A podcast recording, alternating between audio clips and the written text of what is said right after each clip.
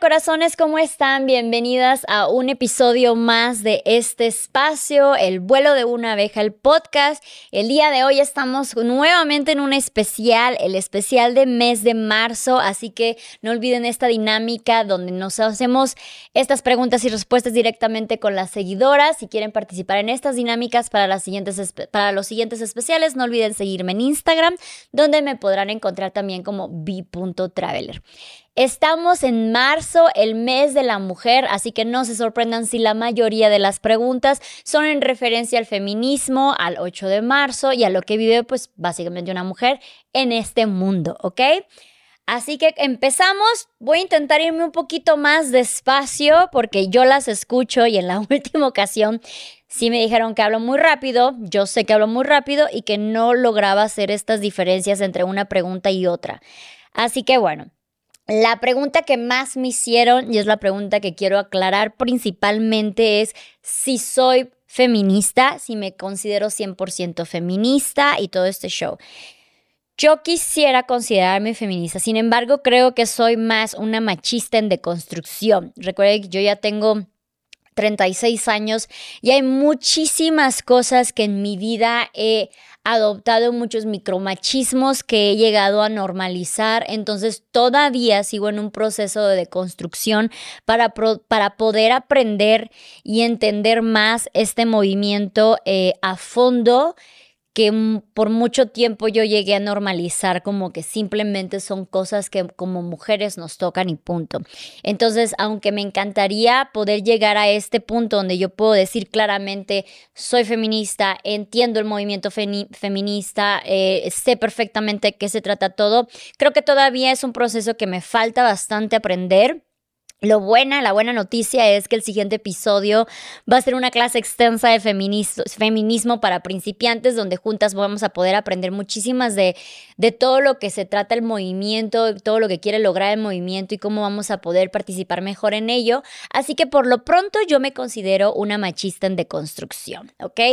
Empezando con eso, aclaramos muchas cosas porque hay muchas personas que se preguntan, y si ustedes me siguen en TikTok, sabrán que hace unos meses yo tenía una dinámica donde compré un, como era como, podría hacerse un juguete, pero eran frases de feminismo, frases que nos ayudaban a entender mejor el feminismo. Eran 100, 100 tickets de feminismo, entonces yo todos los días lo, lo leía, invitaba a alguien más a dar su opinión al respecto de ese ticket y continuaba. Sin embargo, una vez que yo abrí esa puerta, muchísima gente, y eso yo creo que pasa muchísimo, que en cuanto tú dices, creo que me interesa esto, muchísima gente esperaba que yo ya fuera experta en el tema, que yo ya fuera eh, súper entrada en el tema, súper activista con el tema, entonces cuando habían ciertas cosas que no iban con la ideología de cada persona, lo que cada persona cree que es el feminismo, me empezaron a atacar muchísimo. Entonces, realmente me, inhibí bastante en el tema, en, el tema de feminismo. Fue así como que, no, no, no, a ver, espérense. Yo no quiero ser feminista si esto se trata así de que o entras de lleno o no entras.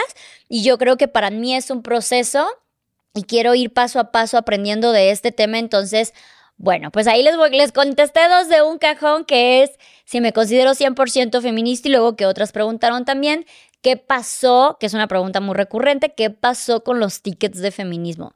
Pasó que una vez que yo abrí esa puerta, se me vinieron encima por cada eh, acto que yo hacía de esto no es muy feminista de tu parte, como si yo tuviera todas las respuestas al respecto.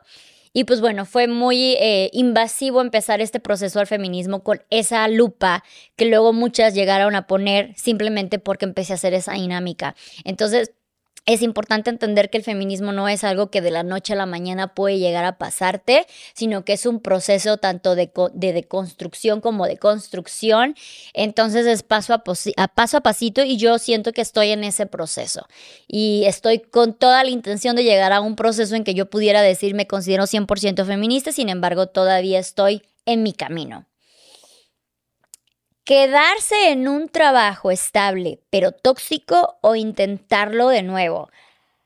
Aquí eh, será cuestión de entender para ti qué consideras estable, porque cuando tú tienes una toxicidad que claramente no te está dando esa paz, no precisamente puede ser estable. Tal vez para ti la estabilidad simplemente se refiere a un horario, a una parte financiera, que tú tienes tu pago día a día, pero no te está dando esa estabilidad de paz emocional.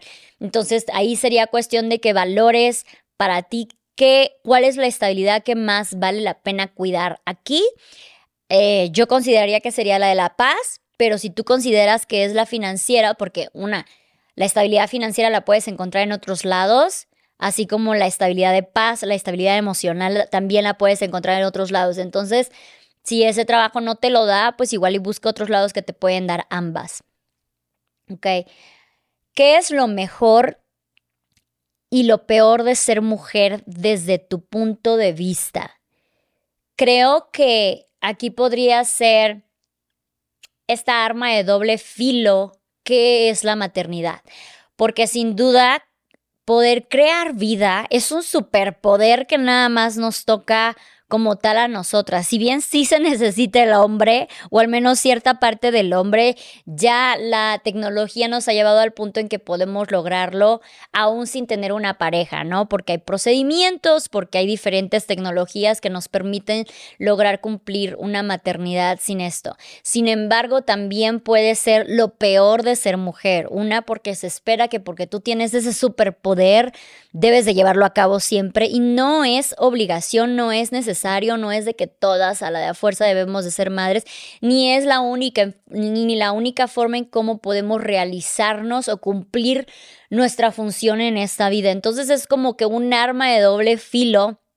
Eh, esto del sistema reproductivo, vaya, eh, de lo que podemos ser una maternidad. Entonces, entender que sí, es un superpoder el que tenemos, es una maravilla esto de que podemos crear vida, es una cosa que te puede seguir eh, eh, volando la cabeza, esta idea de que, güey, neta, puedo crear manos, puedo crear piernas adentro de mí y no solamente puedo criar, puedo entender, puedo, todo este, este show de ya cuando las criaturas están fuera y para aquellas mujeres que no pueden precisamente crear eh, pues esas manos y piernas dentro, aún así pueden lograr sostener una maternidad, sin embargo, entender que esto no significa que sí o sí tengamos que serlo, ¿no? Entonces es un proceso social al que a veces nos sentimos sometidas eh, y que hay que entender que no es para todas. yo creo que eso sería como que lo mejor y lo peor de ser mujer, que se espera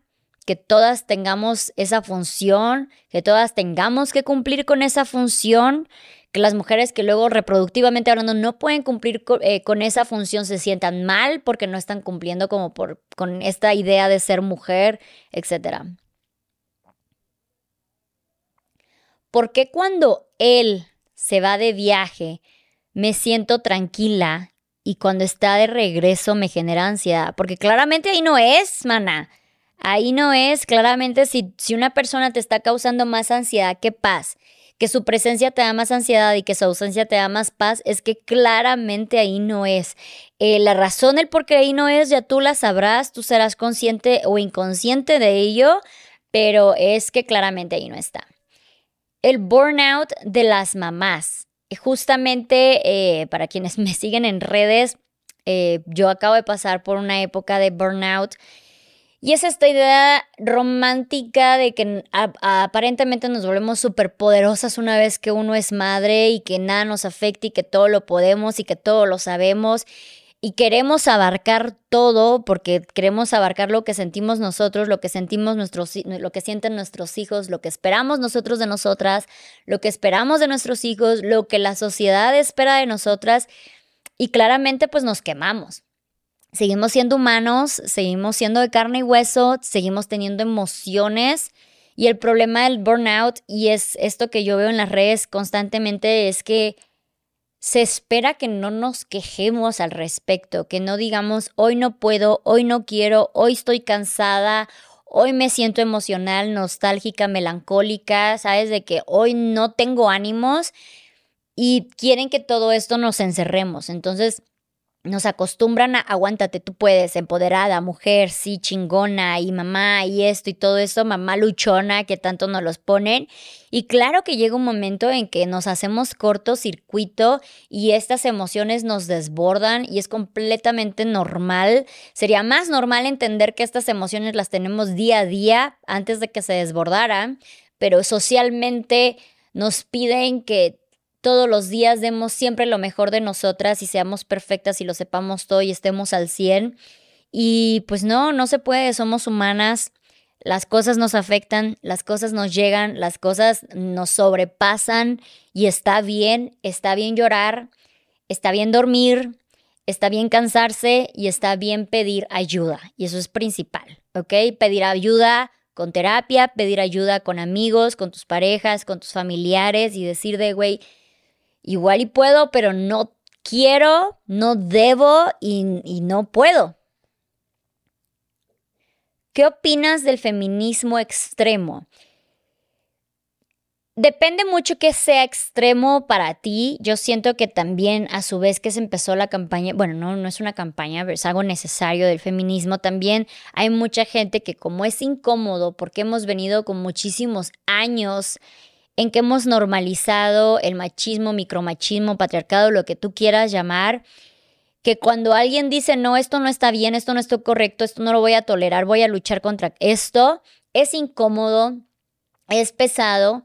Y por eso se empiezan estas campañas de desprestigio de las feminazis y ay, las feministas radicales y las feministas y el feminismo extremo y todo eso. Hay que entender cuál es el contexto y el trasfondo de esta persona, por qué llegó a ese hartazgo, ¿Por qué estamos hartas? ¿Por qué queremos luchar? ¿Por qué tenemos que ir a marchar para pedir que no nos maten? ¿Por qué la gente se incomoda más porque una mujer pida eso a que porque nos está matando? ¿Sabes? Entonces yo creo que eh, esto del feminismo extremo sea el nivel que tú lo veas, debes de pensar por qué se llegó a ese extremo, por qué se llegó a ese punto y por qué te incomoda ese punto de lucha yo quiero ser mamá y ahora la sociedad me cuestiona por qué, por qué quiero ser mamá, ¿no? ¿Qué opino de eso? Yo opino que está excelente. Creo que eh, por muchos años se enfocaron estas preguntas al lado contrario de por qué no quieres ser mamá, como que estás algo hay algo mal contigo de que no quieres ser mamá, o por qué no quieres casarte, o por qué estas cosas que antes se ponían como que eran las finalidades de la mujer. Y a mí me parece excelente que ahora nos empecemos a cuestionar por qué lo quieres ser, por qué te quieres casar, por qué quieres ser madre, porque es una responsabilidad gigantesca, física, emocional, financiera para el resto de tu vida.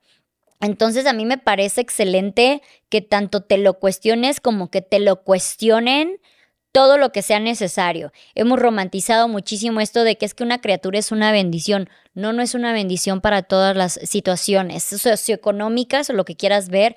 No es una bendición para la mujer que está en pobreza extrema. No es una bendición para la mujer que está en una violencia familiar.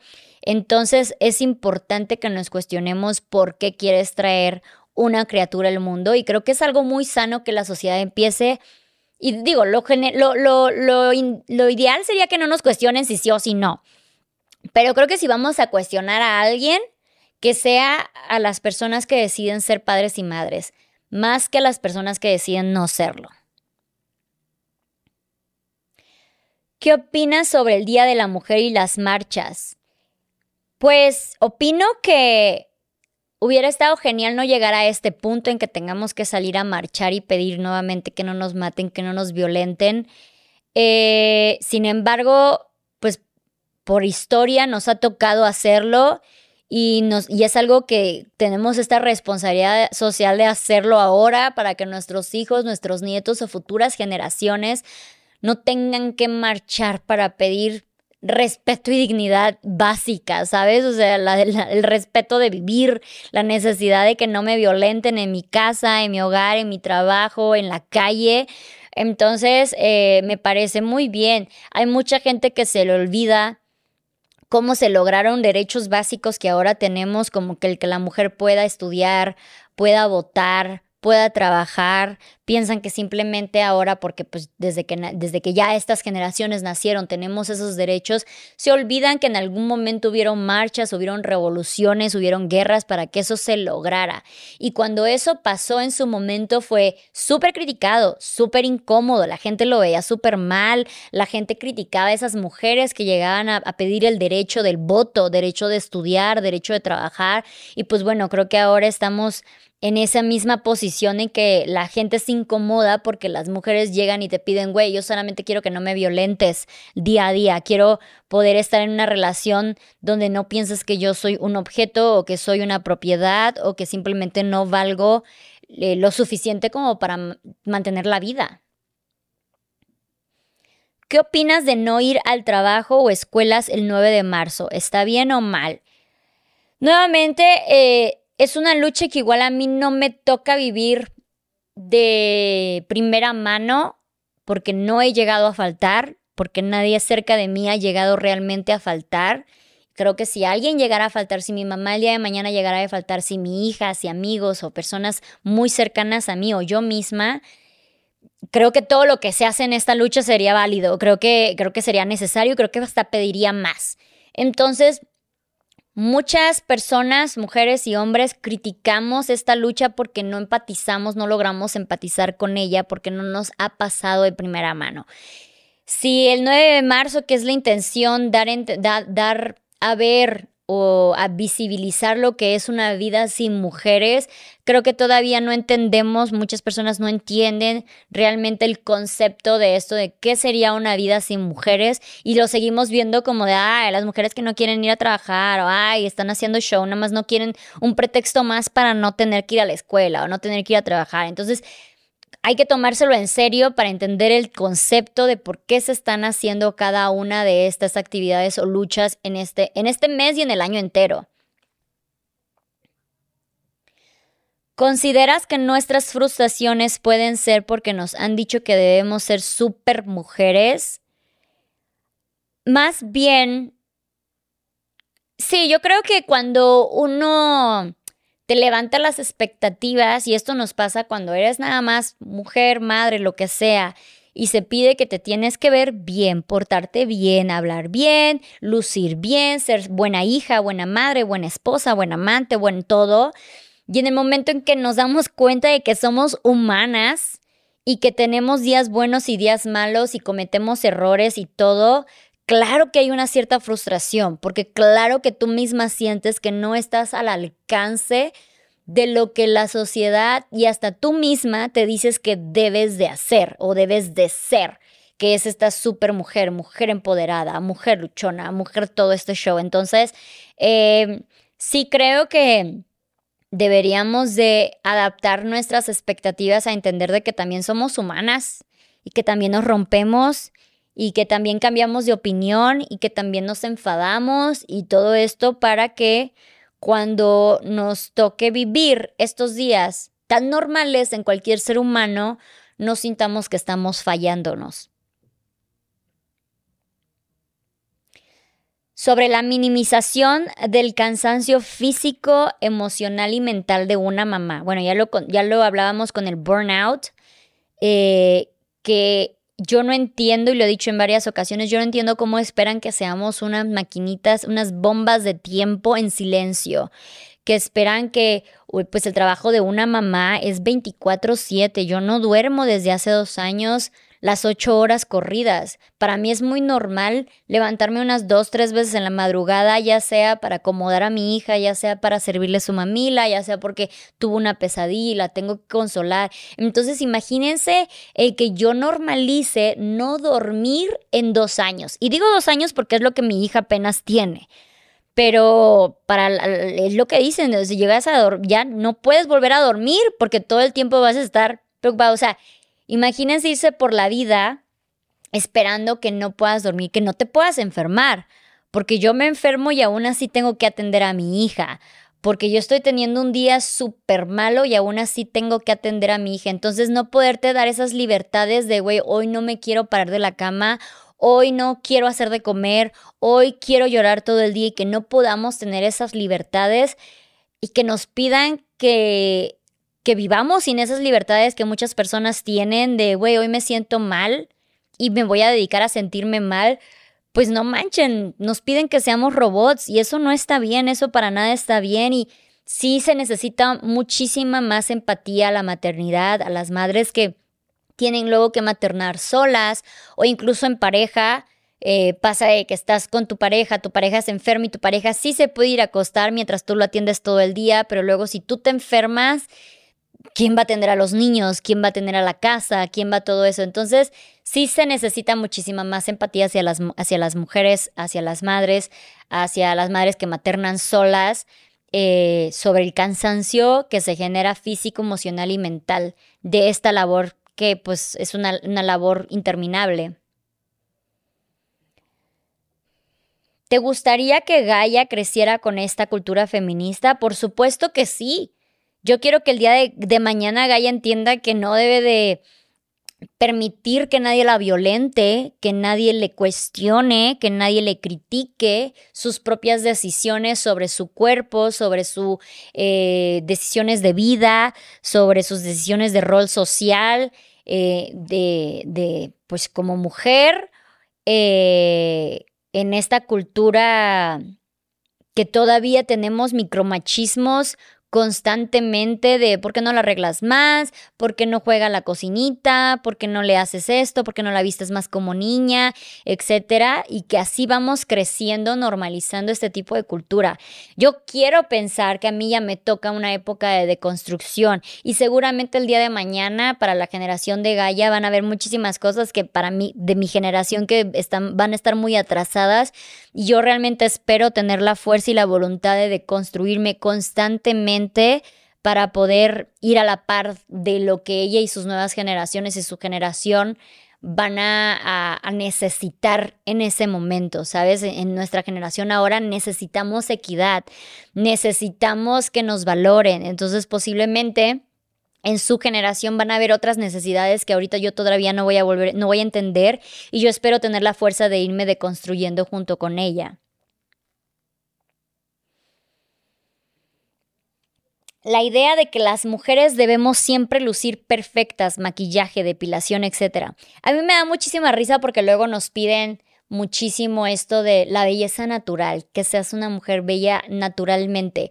Pero cuando ven una mujer que naturalmente se levanta en la mañana, que no se depila, que está despeinada, que no se alacia el cabello, que muestra sus barritos, etcétera, pues les incomoda y les dicen otra vez de que arréglate y todo esto. Entonces, esto del no make-up, look, del maquillaje natural, eh, es como que sí, sí, sí, muy bella natural, siempre y cuando te depiles, te peines, te arregles, te eh, pongas corrector en los labios, que diga corrector en las barritos, en las ojeras, te pintes tantito los labios, te pongas una ropa favorable, etcétera. Entonces, sí, es, es como un poquillo bastante irónico que se nos piden ser bellas naturales, pero no lo suficientemente natural.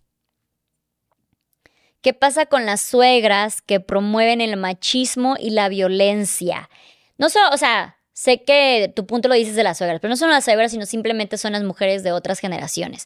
Como lo estaba explicando sobre la generación de Gaia, que yo espero tener el valor de deconstruirme, es porque yo ahorita siento que estoy en otro, en otra generación, en otro nivel eh, mental que el de mi mamá, claro, ¿no?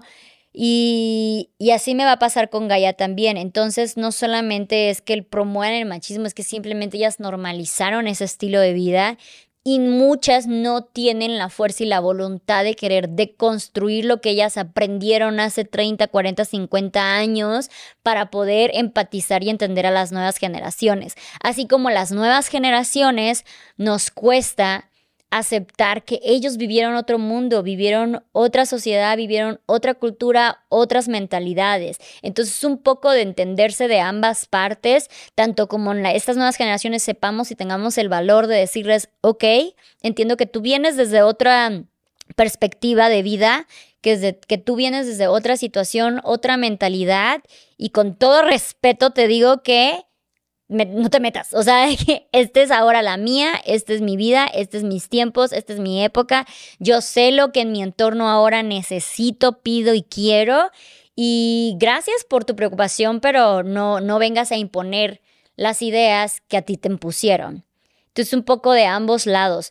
Eh, una vez vi un video donde alguien decía de, a mí me da mucha tristeza eh, la gente que luego dice con orgullo que son mujeres grandes o hombres también grandes, que dicen con orgullo de en mis tiempos eh, la mujer sí aguantaba de todo. Es como que siento mucho que hayas tenido que normalizar eso, que para ti haya sido necesario tener que aceptar violencia familiar, violencia financiera, infidelidades, violencia en la calle, en el, en el trabajo, etcétera, y que ese haya sido tu mundo y tu sociedad, pero no pidas que sea ahora el mío.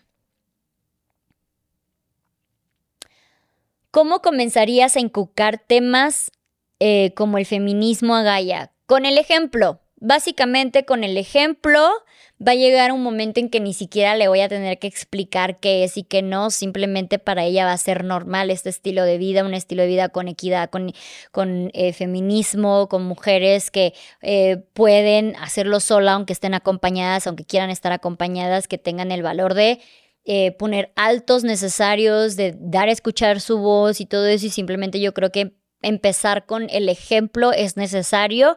Entonces, por eso yo espero lograr todo este aprendizaje antes de que Gaia tenga un poquito más de conciencia. Sin embargo, en lo que puedo ir avanzando, voy yo inculcándole a mi hija. ¿Te gusta que te digan feliz Día de la Mujer? No me molesta, no me parece un insulto, pero entiendo el, por qué está mal, porque no es un día de festejo, es un día de conmemoración. Si saben la historia del 8 de marzo o por qué se conmemora el 8 de marzo, era porque eh, unas mujeres en una fábrica, bueno, a, resumidas cuentas, en una fábrica, ellas pidieron eh, derechos laborales, entonces vino el dueño y prefirió incendiar la fábrica con todas las mujeres dentro y pues bueno, murieron, ¿no? Porque ellas no merecían pedir derechos. Entonces, eh, ese es el inicio por así decirlo, del 8 de marzo. Entonces, no es un día para decir, ay, qué hermoso, soy mujer, es un día para decir, soy mujer y tengo derechos. Entonces, eh, sé que mucha gente eh, pues ha romantizado esta lucha o ha romantizado la fecha o la celebración porque piensan que es una celebración y llegan con esta florecita a decirnos de eres bella y eres mujer y es así como de que, güey, no, es, soy mujer, tengo derechos, tengo valores, eh, mi, mi voz cuenta, mi espacio cuenta, todo esto. Entonces, sé que lo hacen con la mejor intención, entonces no me ofende, sé que lo hacen con, con toda la ternura del mundo, pero eh, estaría padre invitar a, todas esas personas que quieren felicitar a las mujeres por el Día de la Mujer, eh, que investiguen el por qué se conmemora el 8 de marzo eh, o por qué tenemos un Día de la Mujer. Y a todas esas mujeres que dicen de no, yo sí quiero recibir flores, pues adelante, recibamos flores todos los días, recibamos todos los flores, pero tú también entiende o trata de tener la intención de entender por qué tenemos este día, por qué marchamos, por qué hacemos todo lo, del mes de marzo. Ser feminista es un privilegio. ¿Qué pasa si dependo de un hombre? Eh, no creo que sea un privilegio, creo que es una necesidad. Sin embargo, eh, debería de verse un poquito el contexto de por qué dependes de un hombre. No siempre se depende de un hombre porque tengas la necesidad. Hay veces que simplemente esos son los acuerdos de roles de, de la pareja, no, no tienen nada que ver con el género, sino de la pareja que han, han, hablado, ¿no? Que tú digas de, ok, tú vas a proveer y tú también vas a darme mi sueldo porque como mujer tengo una labor dentro de la casa o con la familia o etcétera. Entonces, es importante nuevamente esto de tener independencia financiera, así sea tu dependencia financiera, tu independencia financiera eh, valga de el dinero que te dé tu pareja, porque tú estás haciendo una labor, tú estás cumpliendo con una labor dentro del hogar, dentro de la familia, ¿no? Y gracias a esa labor esa otra persona puede ir a trabajar fuera de la casa. Entonces, eh, pero esto de decir es un privilegio que mi, que mi, que mi pareja no me maltrate, eh, que mi pareja no me violente, pues es por eso que luchamos, chicas, es por eso que tenemos que alzar la voz para dejar de normalizar el que tu pareja te violente, que tú te sientas insegura y maltratada y violentada dentro de tu propio hogar. ¿Cuál es el mejor anticonceptivo para usar? El que te funcione a ti, por tus tiempos, por tus rutinas, por tus eh, hormonas, tu tu mismo cuerpo, entonces pues lo mejor es ir a un ginecólogo para que te ayude. ¿Por qué la mujer se siente culpable y o avergonzada de ser agredida por su pareja, porque es vergonzoso, es muy vergonzoso el momento en que te das cuenta que tú permitiste esto, que tú misma aceptaste esa violencia, tú misma no te diste el valor o no te defendiste a tiempo y lo que pasa que con la violencia física es que empieza con la violencia psicológica y la violencia eh, psicológica lo que hace es una descomposición de tus de que tú piensas que tú te mereces eso, que tú genuinamente piensas que te mereces esa agresión, que ese es tu valor y que está bien. Entonces, cuando empieza la física, pues obviamente ya no tienes tú, eh, ahora sí que las herramientas para defenderte y es, y es, pues sí, es penoso decir. Y lo peor es que todavía estamos en una sociedad donde criticamos muchísimo a esas mujeres, como que, ay, pues qué tonta, tú que lo aceptaste, tú que lo pediste, tú que, eh, amiga, date cuenta y todo eso. Y es precisamente por eso, porque es un proceso eh, que te minimiza bastante. Entonces, claro que da vergüenza decir de, güey, sí, yo sufrí violencia, porque no es nada más como que yo iba caminando y pum, pasó. No, o sea, tú escogiste esa persona, tú creíste en esa persona, le diste ese valor a esa persona para que te maltratara. Y obviamente, y ojo, aquí no significa que este, eh, esto del amor propio, porque luego dicen, es que si tú te amas, te van a amar. No, aún tú, aún tú no te ames, aún tú te minimices, no le da el derecho a la otra persona de maltratarte. Eso es súper importante de entender. No porque tú estés en tu punto más bajo, ya sea emocional o en situación de vida, le da derecho a otra persona de venir a violentarte.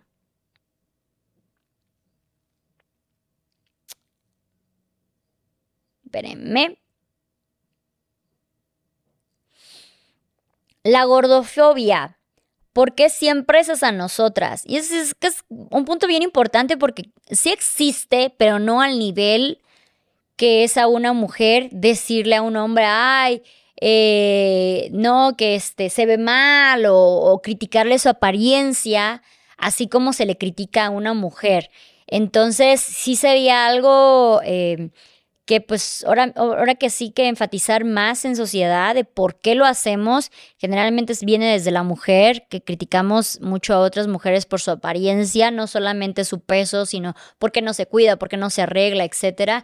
Y volvemos a lo mismo y lo han preguntado bastante porque se espera que seamos modelitos todo el tiempo, se espera que estemos súper arregladas, se espera que estemos súper cuidadas y tenemos esta idea de que nuestro físico va de la mano con nuestro valor como mujer con lo que podemos nosotras ofrecer como mujeres porque somos un producto y tenemos que poder vendernos, ¿no? Entonces desde niñitas nos empiezan a decir de ponle aretitos, córtale el cabello, vístela como niña y empezamos como que a prepararnos como un producto. Entonces sí siento que, y es muy injusto, que la gordofobia esté más enfocada a las mujeres. Hay a ambos, pero sí está más enfocada a las mujeres, como toda esta idea de que eh, tu arreglo personal pues va a definir tu valor. Y yo creo que es porque pues de, sociedad, de generaciones pasadas venimos con esta idea de que pues la mujer eventualmente se tiene que casar y para casarse tiene que encontrar un, hombre que venga y le pide su matrimonio y por fin, ¿no? ¿Sabes? Como que eh, esta idea de que nosotras estamos como muñequitas de aparador empezando a que alguien por favor nos haga el favor de casarse con nosotras. ¿Qué opinas sobre las marchas agresivas donde terminan dañando a las mujeres mismas? Bueno, nuevamente les digo, hay luchas que tal vez no tenemos que entender para poder empatizar. Yo tal vez no, he, no tengo ese dolor desgarrante de que alguien cercano a mí desaparezca. Entonces, tal vez no tengo ese, impulso desgarrador de ir y, y, agredir otros monumentos, calles, etcétera, ¿no? Pero yo, si algún día le llega a pasar a mi hija algo, a mi mamá algo, a alguien que yo quiera, estoy segura que eh, me van a dar ganas de quemarlo todo, destrozarlo todo, porque luego la gente, y se me hace bien injusto, que se haga énfasis sobre las marchas agresivas, pero no se haga énfasis sobre los feminicidios, feminicidios agresivos que hay todos los días. Seguimos enfocando el problema hacia las mujeres, revictimizando otra vez de, ay, güey, tú, este, aparte de que te agredieron, no puedes ser agresiva, no puedes tener este coraje, no puedes tener esta ira. Luego dicen de, es que la violencia no se soluciona con violencia. Pues es que, güey, tal vez no había violencia si no estuviéramos violentadas desde el primer punto, ¿no? O sea, tal vez no estaríamos quemando cosas y a nosotros no nos quemaran, no nos desaparecieran.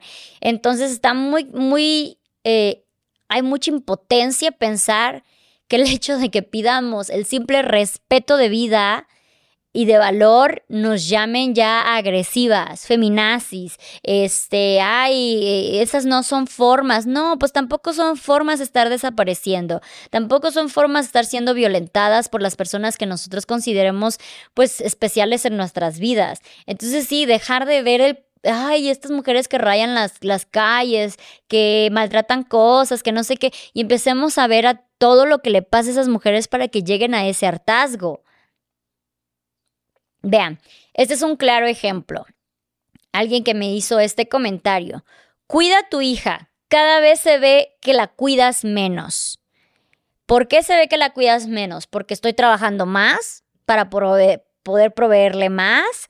¿O porque tengo un círculo a quien le pido por favor apoyo de que se quede en lo que yo salgo a trabajar? O porque tal vez no está como muñequita de aparador como una mujer debería de verse, aunque sea una niña debería de verse todos los días, o porque en tu cabeza alguien piensa que estoy cuidando menos a mi hija. Y este son el tipo de violencias, microviolencias que le hacen a las mujeres y a las madres todos los días.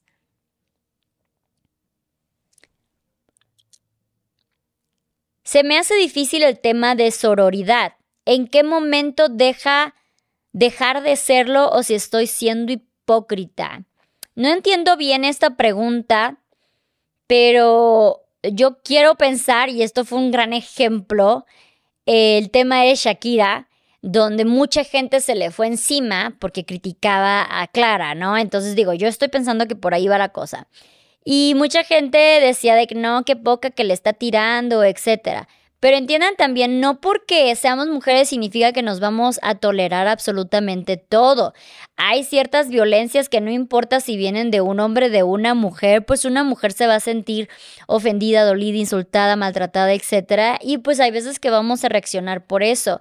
No hay que aceptar ciegamente todo lo que venga de todas las personas y esto va a pasar que a veces esas personas van a ser mujeres también. A veces va a ser tu madre, a veces va a ser tu hermana, tus mejores amigas. Entonces yo creo que la solidaridad no significa que nada más porque todas somos mujeres vamos a aceptar todo lo que todas nos hagamos, ¿ok?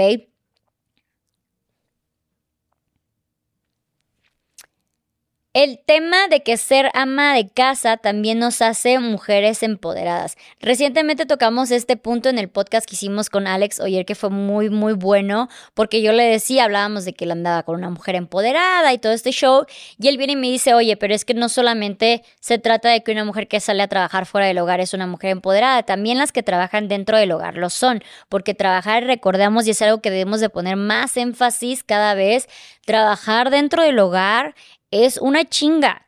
Es muy cansado, es de gran valor. Neta que gracias a las personas que trabajan dentro del hogar o con la familia, con los hijos, es que la sociedad sigue funcionando, es que las personas que salen a trabajar pueden salir a trabajar, es que seguimos criando, siguen maternando, siguen creándose nuevas sociedades con mejores pensamientos. Entonces, sí, las mujeres, y por eso el concepto original era ama de casa, soy una ama de casa.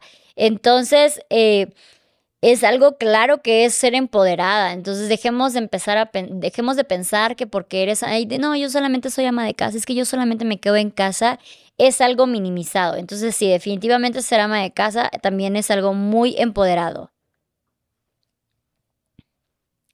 ¿Qué tan real consideras la deconstrucción? Es que es algo que vivimos día a día, no tiene que ser de blanco a negro para que se sienta. Es un proceso paso a paso y un proceso que va a ser necesario por el resto de nuestras vidas. No significa que porque ya me deconstruí ahorita voy a tener que dejarme de deconstruir por el resto de mi vida. Constantemente van a haber nuevas cosas por las que me voy a tener que deconstruir, que voy a tener que desaprender para volver a aprender, porque la vida cambia, la sociedad cambia, la lingüística cambia, los pensamientos cambian. Hay planetas que aparecen y desaparecen, entonces constantemente vivimos en un proceso de deconstrucción. ¿Crees que el feminismo sea que la mujer busca ser superior al hombre? No. El feminismo trata sobre la equidad de género. Ahora, cuando se habla de la equidad es diferente a la igualdad. Justamente estábamos hablando hace poquito con una amiga que por ejemplo, muchos piensan que ahora eh, con, con, el feminismo esperamos que hombres y mujeres paguemos lo mismo. Pero esto qué pasa, que aunque los hombres y mujeres paguemos lo mismo, las mujeres son las que se siguen embarazando, las que siguen pariendo, las que siguen dando de lactar, las que siguen teniendo todo este proceso de la reproducción. Entonces, por el simplemente hecho, por el simple hecho de que esta mujer, que la mujer está haciendo muchísimo más en el proceso de la reproducción, porque biológicamente así debe de ser y no hay nada que podamos hacer al respecto y nada que los hombres puedan hacer al respecto. Biológicamente hablando, significa que en el nivel de aportación nosotras ya estamos aportando más. Por lo cual, la equidad pide que el hombre aporte de otra manera. Por eso antes entendía que el hombre tenía que proveer. Entonces no tiene sentido que yo estoy aportando de manera biológica mi cuerpo, mi tiempo, mi todo, mis hormonas, mi mentalidad, mi salud mental, para poder tener a una criatura que es de los dos y que aún así esperes que ambos paguemos igual en el hogar, en, la familia, que ambos proveamos 50-50, que ambos tengamos las mismas actividades, etc. Entonces, de esta manera es como habla la igualdad. Ver qué, cuál de los dos casos pueden aportar más si tú estás aportando más de una cosa, pues entonces, ¿cómo puedo yo aportar más desde otra parte, desde otra trinchera? No esperar que siempre estemos aportando 50-50. Por eso el feminismo, y es algo que yo he aprendido también con el tiempo, el feminismo no habla de la igualdad, habla de la equidad. Por eso mucha gente de que, ay, que no, que querían ser iguales. No, no queremos ser iguales porque sabemos que somos sexos diferentes, sabemos que somos culturas diferentes, sabemos que pensamos diferentes y podemos aportar diferentes cosas en esta sociedad. Entonces, si pidiéramos igualdad, pediríamos que los hombres también tengan hijos y no pueden embarazarse. Físicamente no lo pueden hacer, ¿ok? Entonces, no, el feminismo lo que pide es la equidad. ¿Crees que el feminismo es diferente para cada persona? Sí, sí creo, porque así como eh, no hay un solo feminismo, hay varias ramas de feminismo. Eh, recuerden que el siguiente episodio se va a tratar sobre eso, feminismo para principiantes, donde vamos a aprender justamente de las diferentes ramas, las diferentes luchas. Es todo un movimiento que tiene diferentes tipos de personas y luchas, entonces sí, es diferente para cada tipo de persona.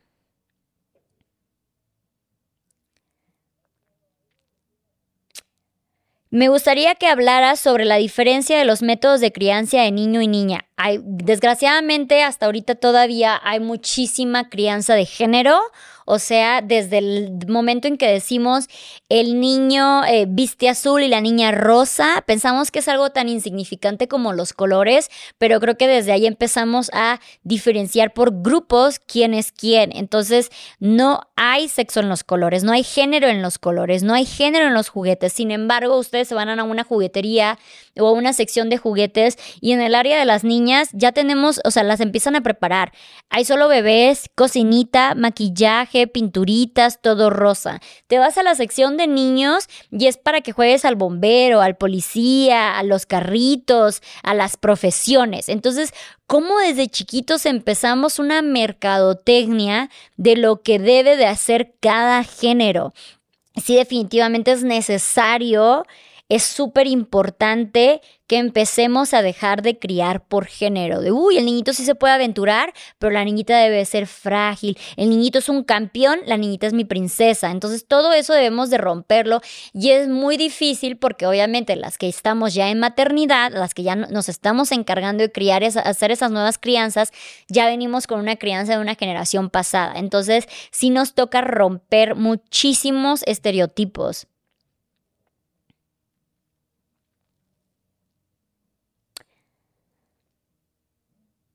¿Cómo podemos luchar para la igualdad si son las mujeres que siguen poniendo roles?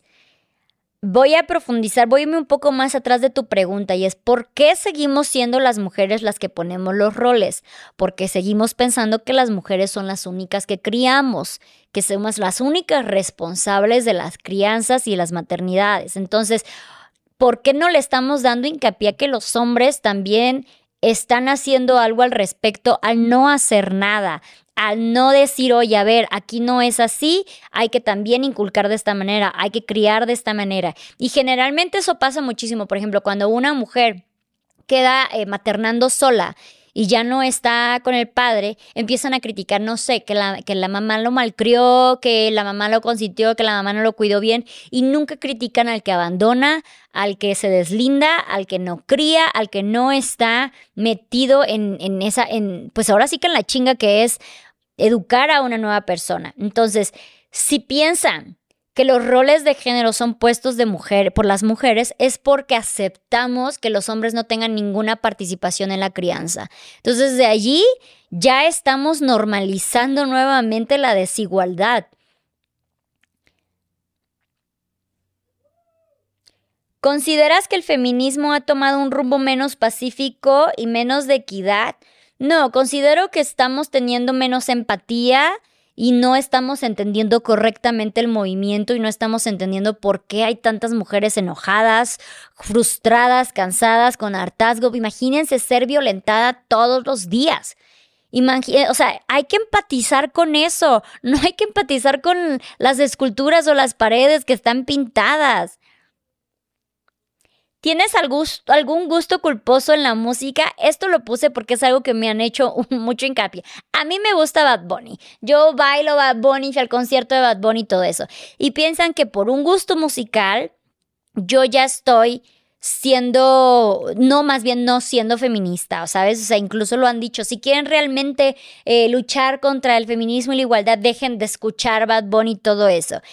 Yo creo que neta que de todas las luchas, la música es lo de menos, ¿ok? Y sí sé que hay cosas de, sus canciones como lo hay de muchos otros cantantes, incluso de muchos otros géneros musicales. Ahí les recomiendo que se pongan a escuchar a Vicente Fernández, a Amanda Miguel, canciones de otros tiempos que no eran reggaetón, porque la gente tiene como que un problema específicamente con el género del reggaetón que sí sexualiza muchísimo.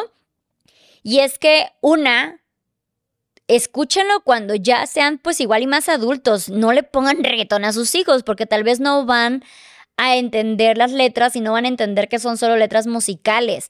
Eh, dos, entiendan que es un arte, por así decirlo, no esperen educarse por música como, como tal. No esperen conseguir educación y valores de cualquier tipo de música, porque hay música que es tirada al odio, hay música que es tirada al sentimiento, a la depresión, a diferentes géneros, diferentes temas.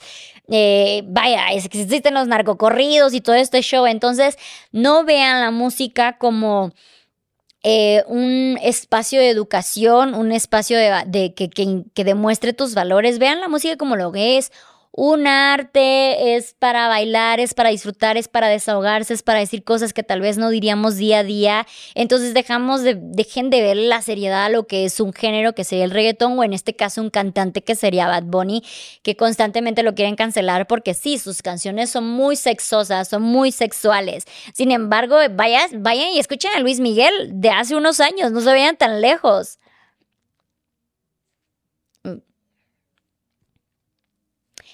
Esto es muy importante porque yo también estoy en dentro de no sé qué pensar al respecto.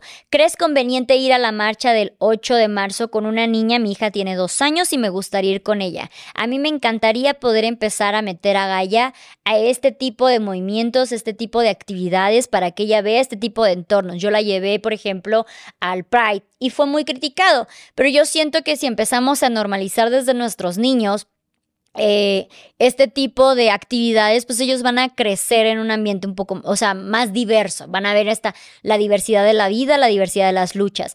Mucha gente piensa que la marcha, de la marcha del 8 de marzo es algo agresivo, es algo de vandalismo, porque las noticias, las redes, así nos los quieren vender. Sin, embargo, hay secciones muy pacíficas, hay maneras de hacerlo de, eh, eh, de, de una forma muy pacífica, muy sana, y si tú juntas igual una y te mantienes, pues ahora sí que al rango, hay, hay partes que son incluso silenciosas, de cantos, de pláticas, de abrazos, como una cosa muy bonita. Eh, yo creo que se puede lograr eh, tener una experiencia bastante linda con tus hijas. ¿Cómo incursionaste al feminismo? ¿Tienes tu historia? ¿Te consideras activista? No, no me considero activista, ni siquiera puedo yo considerarme 100% feminista porque apenas estoy aprendiendo de todo esto, apenas estoy educándome al respecto y simplemente empieza desde el hecho de que creo que creo que se definitivamente se amplificó al ser madre y empecé a ver toda esta violencia de género hacia la mujer que es madre y que no se le pide a los hombres desde el pensar que nada más es nuestra única responsabilidad la crianza, etcétera, que empecé a decir de, ok, no, yo no quiero que mi hija viva en este mundo y, y, normalice estas situaciones. Entonces, a partir de ahí fue que le empecé a poner como más hincapié, más interés a informarme más al respecto. Ok. Y bueno, y por último, para ti, ¿qué significado de una mujer empoderada? ¿Qué requisitos debe de cumplir una mujer empoderada para que lo sea? Hay muchas veces que pensamos que la mujer empoderada es la que sale a trabajar, la que es empresaria, la que es poderosa, vaya. Pero esto no significa nada más en este rubro. Puede haber una mujer empoderada dentro de la casa, puede haber una mujer empoderada eh, fuera de la casa, en, en una oficina, como sea. Yo creo que ser una mujer empoderada es hacer lo que tu convicción, lo que a ti te haga feliz, lo que tú estés decidiendo contigo, con tus convicciones, tus actividades, tu trabajo, tu cuerpo, etcétera sea lo que estés haciendo, sin dejar que la sociedad te esté indicando o tu familia o tu pareja, etcétera. Entonces, si para ti ser una mujer empoderada y te hace feliz estar dentro del hogar, estar al 100 de la maternidad, cuidando a tus hijos, haciendo de comer y todo eso que requiere una chinga impresionante, pues qué chingón que estés haciendo lo que a ti tu convicción te está diciendo. Y si para ti tu convicción te está diciendo que salgas a una empresa y seas dueña y seas emprendedor y seas CEO y todo lo demás, pues adelante hazlo y da todo lo de ti. El chiste es que tú te encuentres feliz y plena con tus decisiones. Así que bueno, Recuerdo nuevamente, yo no soy experta en estos temas, yo estoy contestando todas esas preguntas desde mi opinión, desde mi experiencia. No me tomen a mí como la gurú de nada ni como la regla. Si hay cosas que a ustedes les hace ruido, que ustedes quieren aprender más, vayan con expertos, investiguen, indaguen. Cada quien tenemos las responsabilidades de tomar nuestras decisiones con base en nuestras propias investigaciones, pruebas y errores. Entonces, muchísimas gracias por haber visto este especial de marzo. Espero que les haya gustado y si fue así, no olviden apoyarme con un comentario, un like, compartir, suscribirse al canal y nos vemos la siguiente semana. te bye.